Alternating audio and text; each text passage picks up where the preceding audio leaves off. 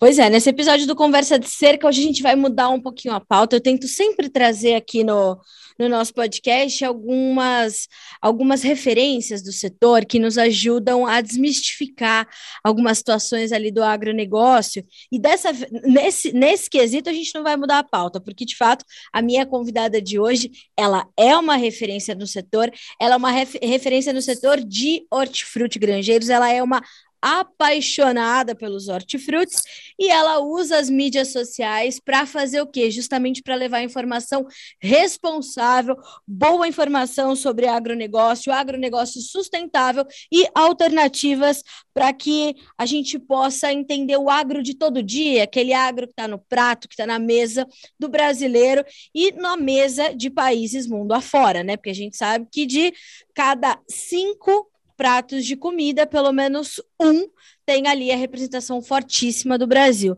Então, uh, a minha convidada de hoje é a Indiamara Marasca. Ela é filha de produtores rurais, ela é catarinense, mas de coração ela é goiana.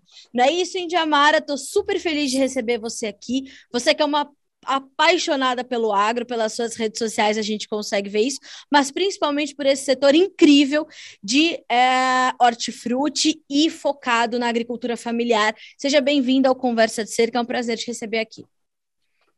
Carla, eu que agradeço o convite, né? É uma honra poder estar tá falando um pouquinho do agro que a gente acredita, né? A gente tenta ter, passar pelas mídias um pouco, de uma forma, né, vamos dizer assim, bem divertida, mas com muita realidade para agradecer o nossa, nossa, como eu costumo dizer, as nossas horta-delícias do dia, né?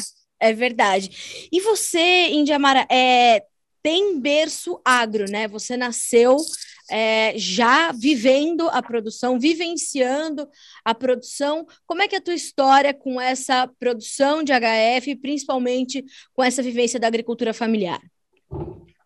Carla, eu costumo dizer que eu sou cigana, né? Mas, ou rodinhas no pé, como preferirem. Mas a minha família é do Rio Grande do Sul, eu nasci em Santa Catarina, mas eu vim para Goiás com um ano. E a gente sempre morou em fazenda, né? Minha mãe é, cozinhava, né, pra, na, na, propriedade, né, dos amigos nossos, né, meus padrinhos.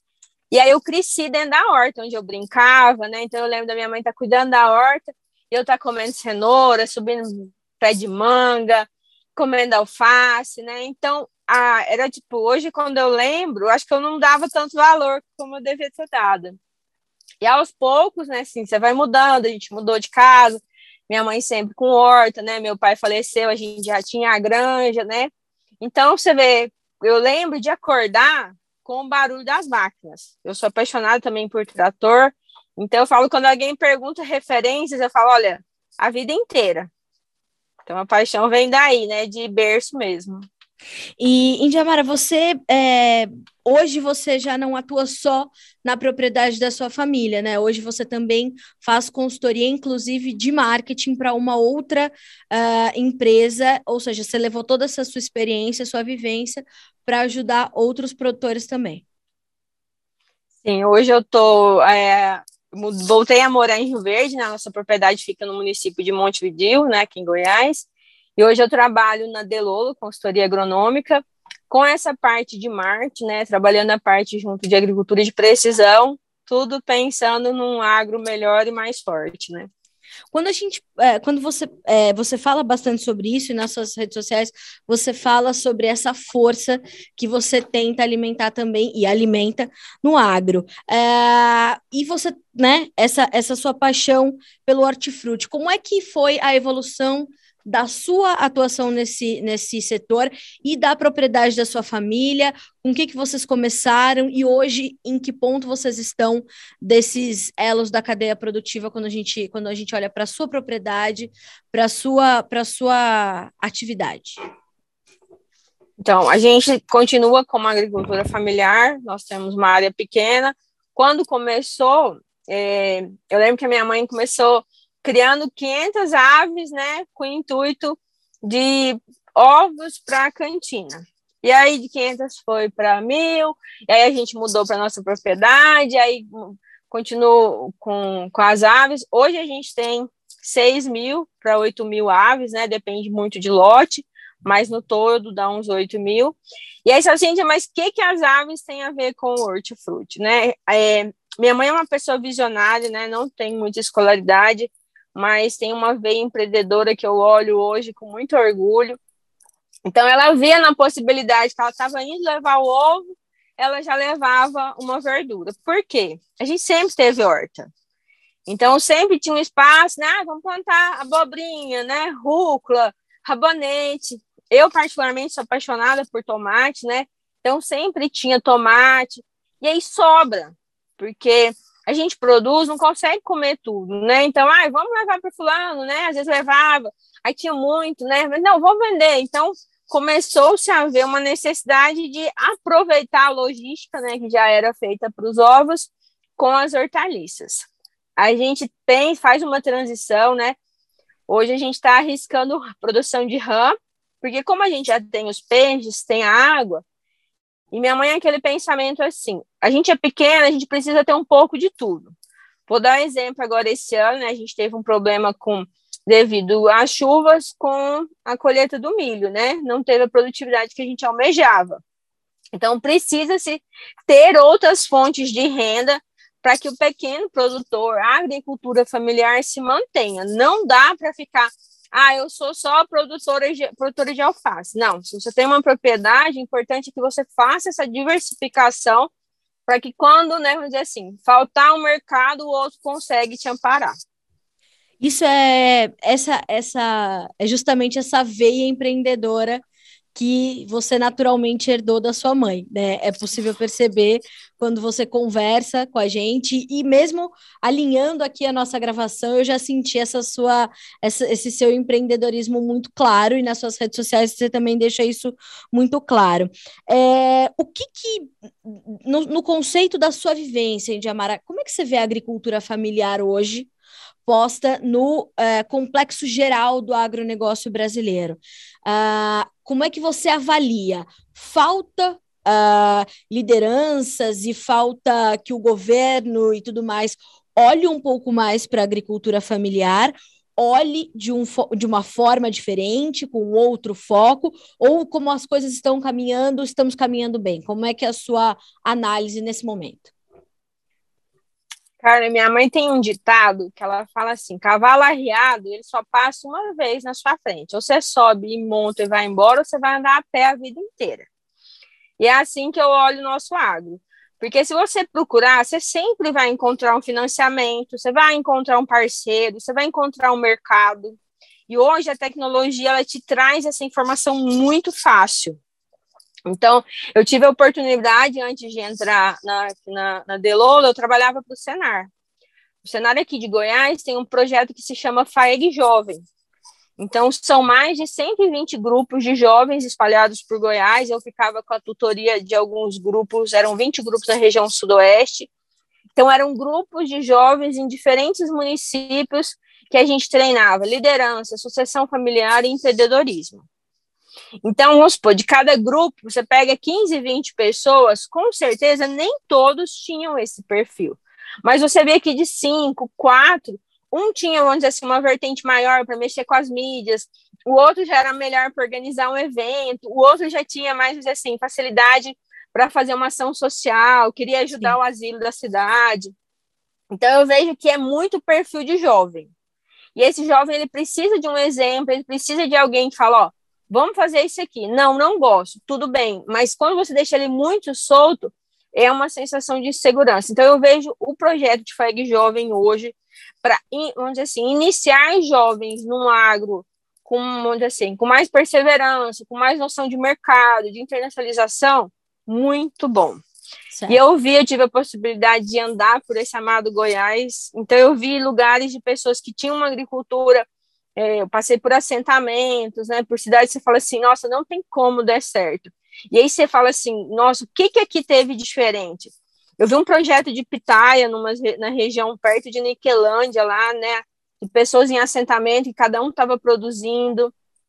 É, eu vi pessoas em outros, assenta, é, outros lugares trabalhando com a cadeia leiteira.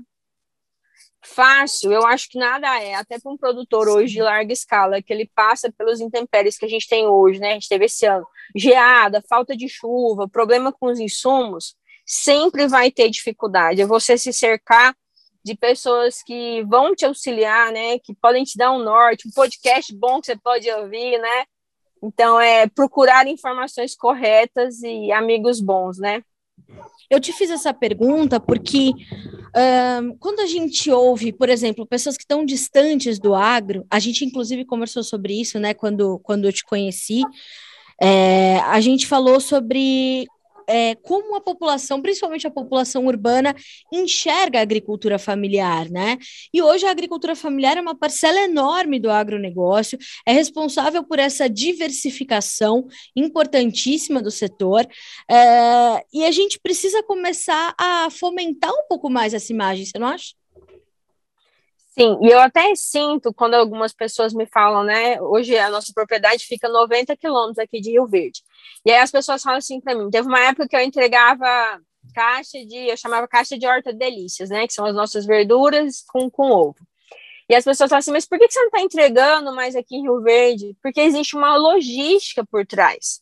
E aí eu vejo algumas pessoas falando assim: nossa, mas você produz 90 quilômetros, por que, que você entrega? Eu falo, eu entrego para os municípios que são mais perto, né? Hoje, nosso principal ponto de entrega é no Monte Vidio, uma cidade que tem 12 mil habitantes, né? E aí, que assim, quem que abastece hoje os pequenos? Esse pequeno que é formado perto do grande. Hum, hoje, né, eu tá. vejo os grandes produtores que fomentam os CEASAs, porque você precisa de um grande estoque que é colocado lá e redistribuído para as grandes capitais. Certo. Mas o pequeno, ele faz um papel muito importante, no meu ver, que são nas laterais. Então, certo. aquele vizinho fala assim: ah, eu consigo comprar uma alface fresquinha. Ah, mas aqui a gente, por exemplo, pêssego, maçã. Aqui em Goiás você não vai conseguir, mas você precisa ir no mercado. Como é que aquela maçã chegou até ali? Ela veio de um produtor lá do Rio Grande do Sul que caiu no Ceasas e foram distribuídos. Então, é uma cadeia muito grande, e eu penso, né, ninguém vai parar de comer, e a gente está migrando por, vamos dizer assim, uma alimentação mais consciente, então existe um grande nicho de orgânicos, né, eu acredito muito, a gente prega isso na nossa propriedade, que a gente que seja uma produção sustentável, né, que a gente aplique os conceitos da agronomia com é, baixo resíduo, é, palhada, né, que é manejo com plantio direto, até em hortaliças, né, a gente faz isso com o tomate, baixo adubação, mas você tem uma variedade, né, uma espécie que você aportou um valor maior, porque ela vai converter essa adubação e essa menor quantidade de água num fruto que vai ter maior tempo de prateleira, né? Então, é buscar o conhecimento mesmo, Carla, para melhorar o que você está fazendo. E hoje a gente vê não só as federações estaduais, como é o caso da FAEG, mas a Embrapa, por exemplo, ela bastante focada na agricultura familiar também, em trazer pesquisas, em trazer extensão rural, em trazer conhecimento para esses pequenos produtores, para que eles possam, inclusive, otimizar os seus resultados e otimizar os seus recursos, né? Sim, é, foi até legal você comentar, porque a gente começou, a gente sempre plantou tomate, mas aquele tomate cerejinha, né, que nasce em qualquer lugar, rasteiro, que é mais fácil de manusear. E aí, quando eu estava na universidade, né, há uns anos atrás, na Universidade de Rio Verde, aqui, veio uma parceria com o pessoal da Embrapa, que é o Tomatec. E foi ele, quando eu vi essa metodologia, eu falei, mãe, eu quero produzir dessa forma. E aí a gente tinha uma palhada, uns piquetes lá que estavam sem bezerro. Eu falei, então vamos vamos fazer essa palhada aqui. E é essa metodologia que a Embrapa trouxe, ela é muito difundida, Tomatec, lá no Rio de Janeiro, né? Tem vários produtores. E aqui em Goiás não deu tão certo, né? Mas é uma tecnologia que eu sempre. Esse ano a gente conseguiu produzir de novo, e eu espero agora eu vou produzir embaixo de estufa, né? Porque a gente está num período mais chuvoso, né? A gente sabe a tendência que o tomate tem para algumas doenças, mas é uma metodologia que os, o fruto é ensacado. Certo. Então, você protege o fruto de pragas e, do, e algumas doenças e consegue ter um fruto de qualidade para atender o mercado. Da onde veio essa super paixão pelo tomate, Indiamara? Então, Incrível. cara, eu fico me, me perguntando, né? Às vezes as pessoas falavam assim para mim, mas você sempre comeu tomate? Eu falei, gente, eu fui criada dentro de horta. Então, eu comia cenoura, gente, comia terra também, né? Porque não tinha juízo. o, Aí passava, comia um tomate, né? Então, tudo que eu achava, né? Que você é criado na roça com fruta, mas eu brincava é. muito em horta, então. E eu via no tomate, por exemplo, teve, eu lembro de uma época que eu fazia técnico em agropecuária, e aí a gente sempre almoçando marmita, eu não comia muito bem carne, né? E aí eu lembro que eu levava um tomate na mochila, quando a marmita chegava, eu distribuía a minha carne e cortava o tomate dentro da marmita. Eu fiquei um mês nessa alimentação, eu falo que foi a fase crucial para eu amá-lo eternamente. E não só o tomate, mas você tem uma outra paixão que, inclusive, você transforma em conteúdo, que é citrus. Não é isso? Sim. Incrível esse é... conteúdo do, do citrus, super focado, super nichado que é o grande mote da comunicação hoje, né, Indiamara? É, obrigada. Eu falo é, várias vezes, é, por causa do cenário, eu viajava muito. E aí eu gosto sempre. Teve uma época que eu estava escutando livros no carro, né? Porque nem todo lugar estava pegando rádio. E eu, gente, eu sou viciada em suco de laranja. E é aquela pessoa assim mais fresca, absurdo. Por quê? Eu gosto do suco de laranja, só o suco. Não bate o suco para mim com gelo, não põe água no suco, não coloca açúcar, não faz nada. É só o caldo da laranja mesmo. e eu ia nos lugares, meus amigos falavam assim, já era zoada, né? Que todo mundo assim, é que nós vamos tomar? Eu, ah, suco de laranja. Aí eles já faziam aquele coro, né? Sem bater e sem açúcar. Eu falei, gente do céu mas que nem cai naquilo de novo, né? Eu, você, eu andava no quintal, sempre tinha pomar, né? Então era chupando laranja, chupando mexerica. E aí, quando você vai, né, para a cidade, né, você acaba né, encontrando, né? Mas podia tomar refrigerante, tem outros sucos, mas nossa, só de eu falar, né, minha boca enche d'água, porque laranja para mim é vida. E aí, o que, que aconteceu, Carla? Escutando, né? É, os podcasts da vida, eu vi que não tinha sobre laranja. E eu estava estudando material, né? Tava com curso dentro do Senar, falei, não, mas é, já que eu não encontrei, vamos criá-lo, né? Então, o Tomate Cast e o Citrus Cast vieram dessa necessidade que eu já estudo, e aí eu não estava mais na academia, mas eu vi uma necessidade de transferir o que eu estava aprendendo, então deu super certo. E como você sentiu essa a recepção das pessoas com essas informações? Você teve um feedback legal? Você conseguiu é, é, evoluir com seus conteúdos? Como é que como é que foi essa essa recepção? Como é que tem sido produzir esses conteúdos?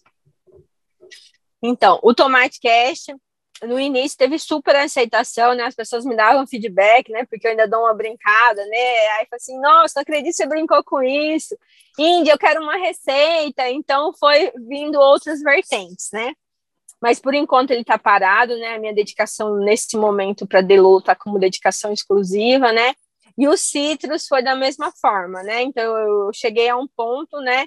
Que tipo assim, como eu não estava mais estudando, mas eu deixei o conteúdo tá disponível, tá bem bacana o que eu coloquei lá. Eu tive produtores que acessaram, né? Que ótimo. E aí eles falam assim, Índia, uma amiga minha lá do Rio Grande do Sul, né, a Vivian do Foco na Agronomia, ela mandou assim, Índia, meu pai tá escutando o seu podcast, o Tomate Cast. Aquilo me deu um contentamento, porque eu sei que não é uma tecnologia que é do dia a dia dele, mas é da filha, né? E saber que ele parou para me ouvir. Então, eu espero que em algum momento ele consiga ter pegado alguma coisa para melhorar, porque eu sei que ele é um produtor com muita garra. Indiamara, você é nada como a gente conhecer do que a gente fala, né? É isso que faz com que a, a, a nossa comunicação seja consistente.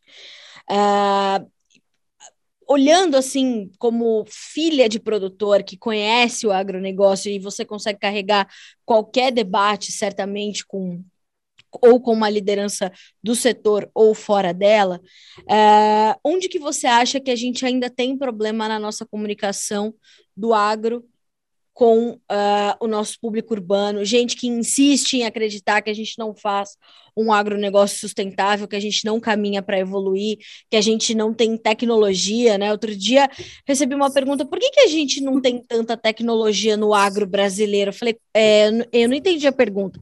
Não, por que, que a gente não tem? Eu falei, é. Opa, vamos lá. E aí a gente que ama e que vive esse troço, a gente fica maluco, porque assim, pelo amor de Deus, a gente souber, se as pessoas soubessem que tem mais tecnologia numa semente de soja do que num celular, né? Ou num Sim. fruto de tomate, do que, sei lá, num notebook, as pessoas não têm essa noção. Um dia que a gente está falhando na comunicação com o público urbano, Indiamara, me diga lá, você que é comunicadora e é gente da roça, né? Que nem a gente. Sim. Carla, é, essa resposta veio justamente da minha necessidade de vir para as mídias. Por quê? Eu estava vendo, sempre gostei de tecnologia, né? Dentro da universidade, eu obrigava os meninos a fazerem o um podcast das disciplinas, criava site para eles, né? Fazia gincana de QR Code. Então, eu sempre gostei de inovação. E aí eu estava vendo e falei, nossa, mas por que, que o produtor não está investindo em marketing? Né? Era uma das ferramentas que a gente via. E aí eu comecei a perguntar para algumas pessoas dentro do sindicato aqui de Rio Verde, tem um pouco que eu tinha mais contato, e ele falava que não via uma necessidade, porque a forma dele vender o produto dele era diferente de quem vendia, por exemplo, uma roupa. E eu fui me questionando aquilo, né? Eu falei, nossa, mas essa falta de comunicação que a gente tem do agro com a cidade, ela nos traz alguns problemas. Por quê? Porque as pessoas têm visto uma, uhum. vamos dizer assim, uma política diferente, uma bandeira diferente, uma propagação de um conteúdo diferente. Exato. E hoje é uma das minhas hashtags, né? Que as pessoas usem a mídia para o bem. Mas como assim? Para que ela mostre o dia a dia dela, né? Assim, hoje os meus seguidores, eles não são só urbanos, né? A maioria das pessoas que me seguem são amigos, são pessoas que trabalham com o rural. E talvez eu vou falar uma coisa que ele já sabe, né? Que, vai, que a gente está esperando a chuva, que a gente está é, vendo qual é a melhor variedade para ir para o campo, as sementes já foram compradas, tudo isso. Então, para ele não Sim. é novidade, mas eu sempre peço para ele assim, ó, divide isso com alguém, né? Tipo, eu tenho usado esse mês para falar um pouco sobre startups, né? Que eu tenho visto que algumas pessoas levaram ela para uma forma assim meio banalizada, mas a gente perdeu alguns feelings. Não, então vamos voltar, vamos estudar Sim. conceito. A gente compartilha isso com alguém que você acha que vale a pena. Se eu ficasse calada, eu estaria sendo conivente com pessoas que falam mal do nosso agro. Então, já que eu quero mudar isso, eu falei assim, não, então eu vou para as mídias. É, a timidez não é uma das minhas características mais fortes, né? Então, então vamos dar a cara para bater. O que a gente não sabe, a gente estuda, procura quem sabe, mas vamos às mídias para desfazer esse mal entendido que foi feito em relação à nossa agricultura. Índia, sabe uma coisa que me chama muita atenção? Essa, essa, essa situação que você fala que você gosta muito de pesquisa, inovação, né? Evolução, transformação, e realmente isso é a característica de, de empreendedor, né? É, de gente que precisa conhecer o próprio negócio para ter uma, uma gestão sustentável como é que é essa. Eu, eu, eu, percebo que você fez um processo, né? E a sua mãe te encaminhou para um processo de sucessão familiar, né? Você caminha ao lado dela, é, pelo que eu tenho percebido. Como é que ela recebe essas inovações, essas transformações? Ela é adepta dessas mudanças, dessa tecnologia? Ela gosta disso? Carla, no começo eu escutava muito, né, do que as pessoas falavam, né, assim, nossa, mas não vai dar certo, né? O, a minha mãe ela foi criada muito diferente, né? Eu tive a oportunidade quando eu fui morar em São Paulo para estudar, eu morei fora, né? Morei na Espanha, morei na Flórida. Então eu, eu falo que a, a, nossa mente abre de uma forma que você não consegue mais voltar nas né, teorias de Einstein para o tamanho normal. Então hoje quando eu vejo um problema, você vai tentar buscar uma solução e a minha solução hoje ela pode ser buscada no mundo inteiro. E a minha mãe, ela tenta resolver as coisas com o que ela tem naquele momento. Então, isso claro. para mim é muito bom. E aí nos traz também uma certa divergência. Por quê? Porque ela quer resolver aquilo com que ela tem. Ela não tem a visão de mundo que eu tenho. Então, no começo sempre havia aqueles conflitos, né? Mas eu tenho percebido, né, que com a idade, com a convivência, né, algumas coisas foram melhorando, ela foi aceitando. É, em relação à granja, né? Eu sempre estou dentro da granja dando pitaco, né? Mas para uma boa convivência, jovens que vão fazer a sucessão familiar, respeito acima de tudo, né? A gente não chegaria a essa fase agora se eles não tivessem galgado, né? As, as periculosidades que teve, os desafios, né? Sim. Então hoje é respeitar sempre que ela pode, ela me inclui, ela conversa, a gente sempre está dialogando. Mas, Carla, minha mãe, eu falo que às vezes ela fala assim para mim, né?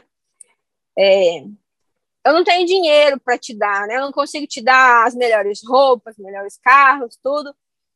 Mas a minha mãe me deu para mim o que é mais valioso. Minha mãe sempre me deixa, só deixa até choro. Ela me deixou ser livre, sabe? Tipo, quando eu quis Escolher, fazer né, doutorado, né? é, Botucatu, não, vai lá que eu te apoio. Quando eu quis morar fora, né, vai lá que eu te apoio. Quando eu quero voltar, quando eu quero plantar tomate, né, então... Ah, mas o sempre com bom senso, tá? Não vá achando que é uma regalia, porque a rédea lá sempre foi curta.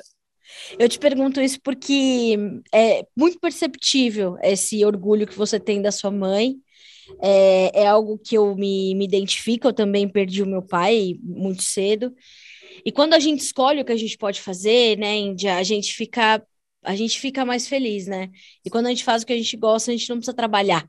A gente só atua, né? Não, não pesa como, como um, um trabalho, pesa como uma atividade, como uma atuação e tudo mais. E, e a gente precisa realmente de, de jovens como você no agro, é, que possam trilhar uma estrada que foi pavimentada por quem sabia mais do que nós. E fez o que deu com os recursos que tinha, né? Então, naturalmente, ela vai ver os resultados aparecendo nos olhos dela e ela vai aceitar as mudanças naturalmente. Quando você fala sobre essa questão do respeito na hora da sucessão familiar, é muito bom, é, é, imprescindível que isso aconteça, porque os processos de sucessão familiar eles têm sido mais frequentes no agro, né? Eu imagino que você perceba isso também aí no seu campo de atuação, não só na sua propriedade, mas hoje na consultoria que você trabalha, e tem sido também processos mais tranquilos do que anteriormente acontecia, porque hoje a gente vê que as novas gerações elas não querem só ficar no campo, como elas querem voltar para o campo, né? Há algumas décadas a gente viu um processo completamente inverso. Uhum. E hoje, então, você sente essa percepção que, de fato, a gente tem mais novas gerações querendo ficar e voltar para o campo? Carlos, né, eu, quando eu comentei do cenário, foi justamente essa confiança de visão que eu tinha eu passei a ter, porque antes eu olhava só em volta, né? Assim, ah, fulano, Beltrano, né, tá fazendo sucessão, tá dando certo, fulano não quer voltar, né? A família também tem que respeitar isso. Só que daí eu comecei a olhar para um outro lado, né? Eu vi, hoje meus amigos têm filhos, né? E aí eu falo, quando eu vejo assim, você não vai levar seu filho para a roça? Ele, não, nossa, tô com medo que ele fique com alergia. Eu falo, se você não levar ele agora, não tem como ele gostar disso daqui 10, 20 anos. Isso. Então, se você quer que o seu filho goste do que você faz, né, do que você trabalha, você tem que ensinar ele a gostar agora. E aí, como eu comecei a andar o Goiás inteiro, e aí eu via que, por exemplo, né, das minhas pequenas amostragens, né, ah, Palestina tem tantas pessoas que estão fazendo isso, é, Caiapônia tem tantas pessoas, dois são sucessão, o restante não. Ah, Doverlândia tem tantas pessoas, metade faz sucessão. Então, isso ia me dando mais esperança ainda, porque eu via que realmente aquele jovem, por mais que ele está tendo as dificuldades que eu tive, né, de conviver, né, às vezes, né, de se preocupar com respeito, de pôr uma ideia, às vezes o pai e a mãe não queria aceitar, mas ele estava ali tentando, foi me dando mais segurança, porque eu vi que tudo estava dando certo. Falei, não, há esperança e a gente está no caminho certo. Não adianta a gente ter pesquisa, ciência, inovação, vontade se a gente não tiver recursos humanos, né, Índia? Exato. E hoje, quando você pensa assim, é, eu gosto muito de algumas pessoas, né, que eu sigo nas mídias, né, e aí eu, eu tenho um que ele fala que pessoas precisam de pessoas, que é o Joel J, né, e eu aquilo eu me identifiquei muito, porque por mais que eu queira produzir horta-delícias, vamos dizer assim, para o Montevideo, para Goiás, para o mundo, eu sozinha não faço nada. Eu Exato. preciso de uma equipe, né? Eu preciso de outras pessoas. Então, vamos dizer assim, eu estou encantada nesse, assim, nesse ano para estudar, para entender justamente a gestão de pessoas, né? Qual a melhor forma de você lidar com esse jovem que está 100% high-tech, né? Quer trazer tecnologia para o campo, mas você ainda tem aquelas pessoas no campo que ainda não sabem escrever, né? Então, é acompanhar essa transição, ver a melhor forma da gente dar esse passo mais rápido. Índia, estou muito, muito feliz de ter encontrado teu perfil nas mídias sociais, de você ter aceito o nosso convite para participar do podcast Conversa de Cerca, completamente o perfil desse podcast, que é uma conversa tranquila, boa, produtiva, é, que ajuda a promover uma comunicação educativa. Então, quero deixar claro para você aqui que estou é, muito impressionada com a sua paixão pelo setor Estou muito apaixonada pela sua história. Adoro contar a história de gente, Índia. Adoro, adoro, adoro ter trazido para esse podcast a história da tua mãe, que é uma grande mulher, né? Espero um dia. Você já me fez esse convite, eu vou aí ver vocês em Rio Verde, em Montevidil prometi e vou. Uh, então, obrigada, obrigada por compartilhar a tua história, a tua experiência conosco. É, o Notícias Agrícolas está de portas abertas para ti, para o teu trabalho, e espero que a gente ainda possa desenvolver muitas coisas juntas, ter mais conversas, chamar tua mãe para esse podcast, vamos, vamos entender aí é, quais os rumos que a agricultura familiar está tomando, o agronegócio de uma forma geral, e a gente precisa de mais jovens como você. Obrigada, Índia, você é uma inspiração. Carla, muito obrigada mesmo de coração. Eu espero que esse projeto só cresça, né? Que essa cerca vá se alastrando para o Brasil afora e que a gente possa reforçar cada vez mais as nossas conexões para defender o agro que a gente acredita. Índia, obrigada. Uh, boa safra para você. Vi que a chuva está chegando aí finalmente. boa safra para vocês, para a sua propriedade com os seu, seus HFs todos, os seus ovos, suas horta-delícias. E logo mais a gente vai estar junto. Vou visitar vocês aí no Goiás. Obrigada, Índia. Um abraço enorme para você. Eu que agradeço. Até, Até mais. mais. Pois é, senhoras e senhores, se você não conhece, procure conhecer, né? A agricultura familiar, ao contrário do que muita gente insiste em dizer, principalmente na grande mídia, entre né, os lacradores de plantão que nós temos aí, celebridades, artistas e todo mundo quer saber um pouco de tudo, né? E acabam não sabendo quase nada de nada. Né? A gente precisa entender, a gente precisa estudar, a gente precisa querer saber o que está acontecendo. E a agricultura familiar, ao contrário do que os lacradores de plantão costumam falar, que estão ali relegados, né? Que são uma pequena parte esquecida do agronegócio. Pelo contrário, senhores, eles eles são uma força motriz importantíssima para o agronegócio brasileiro uh, e eles são uma força motriz, como disse a, a Indiamara, de uma forma muito simples e, e, e, bastante completa, são os pequenos produtores que fazem os trabalhos nas margens, né? Os pequenos ancorados perto de grandes centros de distribuição, de produção e tudo mais, que vão entregar esses produtos. Né? Ela citou ovos, ela citou leite, ela citou pitaia, ela citou tomate, laranja, suco de laranja, verduras em geral. A agricultura familiar tem de fato um papel importantíssimo e está sim embaixo do enorme guarda-chuva que é o agronegócio como um todo. Ele é mais um elo da engrenagem, né? Mais um pedacinho dessa engrenagem enorme e complexa que é o agronegócio brasileiro. E aqui no Conversa de Cerca, o nosso objetivo é esse: trazer cada vez mais informação e promover essa comunicação educativa. Não se esqueça que você pode ver e ouvir este podcast pelo noticiasagricolas.com.br, assisti-lo pelo YouTube ou ouvi-lo pelas plataformas de áudio. Nós estamos em todas elas, tá certo? A gente se vê no próximo episódio do Conversa de Cerca. Até mais.